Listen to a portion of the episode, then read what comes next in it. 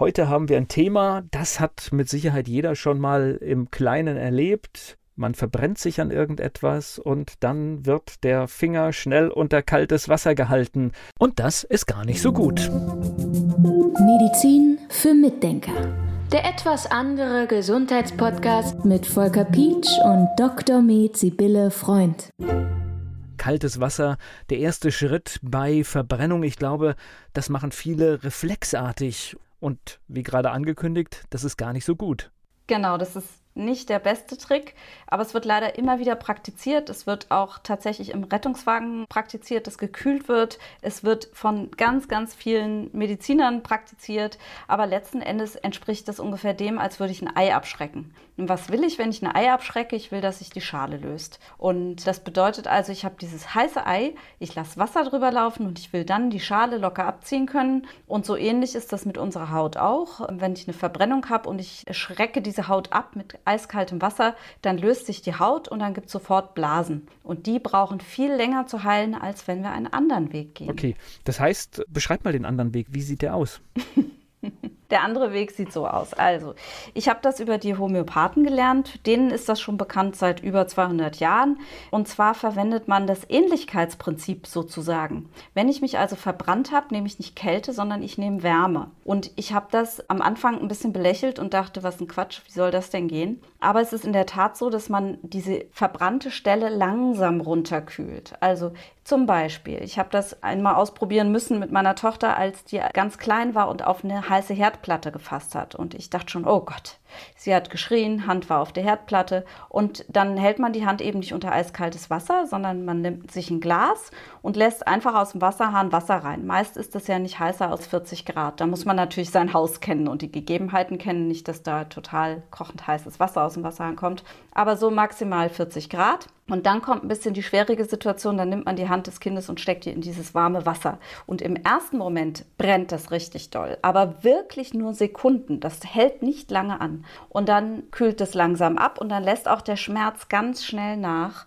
Und das Beste ist, es heilt dann auch super. Also ich habe die Hand von der Platte genommen und die Finger waren weiß, weil sie eben so wie es halt so ist, wenn man sich verbrennt. Ja, es war so weißlich. Und dann habe ich es ins Wasser gehalten und danach war alles echt in Ordnung. Das ließ sich richtig gut wiederherstellen.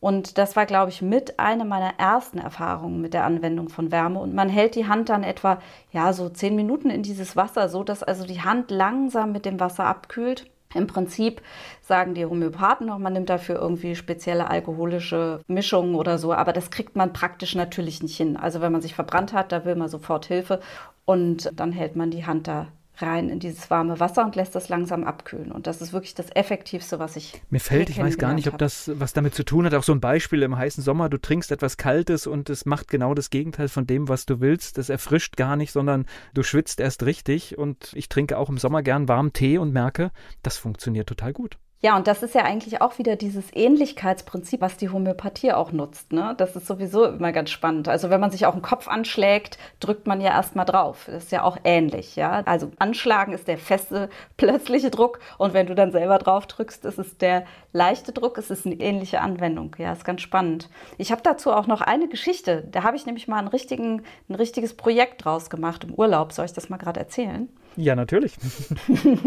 das war ganz witzig. Wir waren in Italien im Urlaub und ich habe gekocht und dann habe ich was gebraten. Also ich hatte eine Pfanne auf dem Herd und die war richtig heiß und ich hatte heißes Öl drin und habe aus Versehen am Griff irgendeine blöde Bewegung gemacht und habe mir mit dem Öl das Handgelenk verbrannt. Also ich habe Öl auf mein Handgelenk geschwappt und das ist ja wirklich richtig heiß sowas. Und dann habe ich gedacht, okay, Jetzt mache ich es wie immer und habe mir heißes Wasser genommen und habe meine Hand da reingelegt, habe noch ein bisschen Calendula-Tinktur reingetropft, habe noch ein bisschen Arnika genommen, ein bisschen Cantaris. Das sind so homöopathische Mittel, die man dazu noch einmal so nehmen kann. Das kann man auch als Laie machen, dass man eine C30 Cantaris oder Arnika nimmt in solchen Notfallsituationen.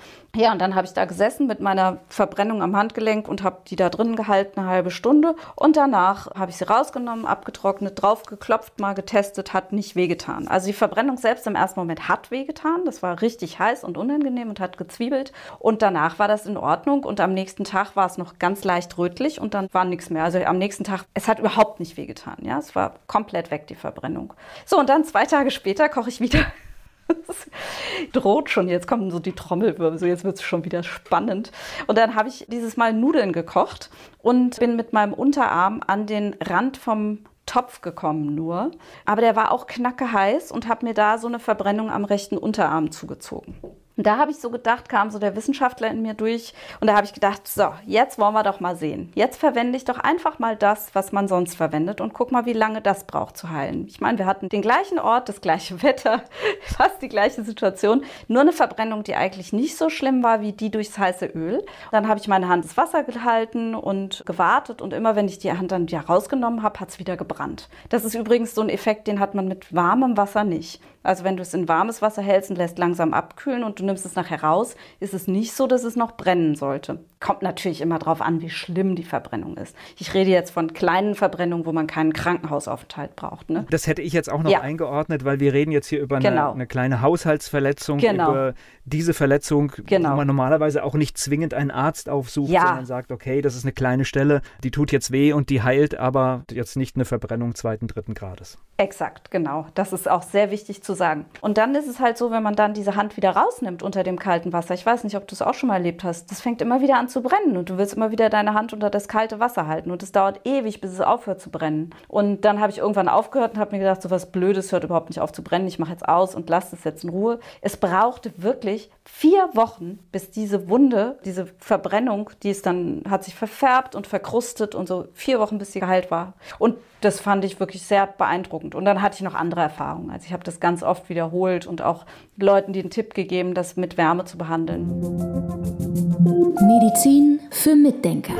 Der etwas andere Gesundheitspodcast mit Volker Pietsch und Dr. Med Sibylle Freund. Ich dachte, nach all den Erfahrungen hast du mit Kochen aufgehört. ja, habe ich auch, aber Ja, und das ist halt eine wichtige Info, finde ich, die einfach transportiert gehört. Also, dass man das lieber so macht. Ganz wichtig ist auch das Thema in der kommenden Woche. Da geht es nämlich um unsere Zähne.